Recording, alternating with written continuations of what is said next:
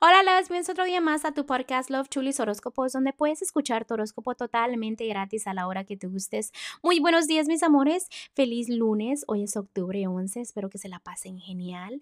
Este, les mando un fuerte abrazo y un fuerte besote. Gracias por todo el amor, gracias por todo el apoyo. Y vamos a continuar con los horóscopos de hoy.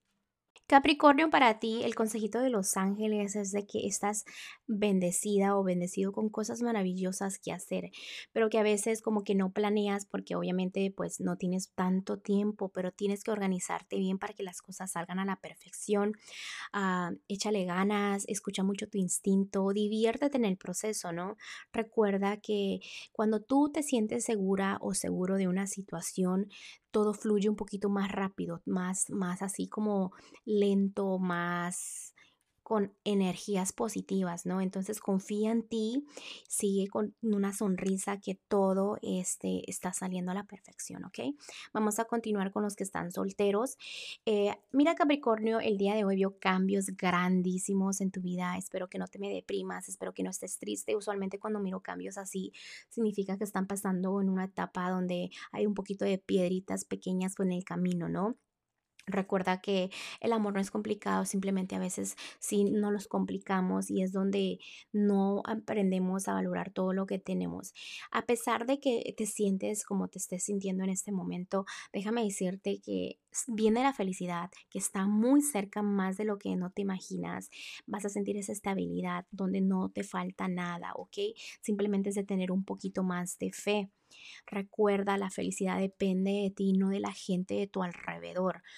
Eh, a veces te enfocas en personas que no te valoran cuando hay otras que están muriendo por la oportunidad, ¿ok?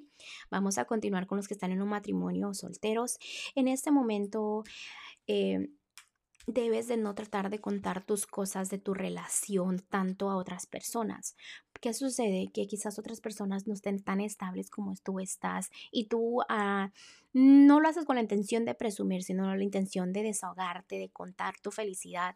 ¿Qué sucede? Que a veces te mandan un poquito de negatividad a tu relación porque eh, estás estable. Recuerda que una relación es de dos y sé que a veces uno quiere demostrar ah, su relación a otras personas, pero no queremos que las cosas sean afectadas por las energías de otras personas. También te digo que tu relación te ve muy estable que sí siento que van a empezar algo nuevo ustedes dos, como que una parte muere y otra continúa, nuevos comienzos también puede ser.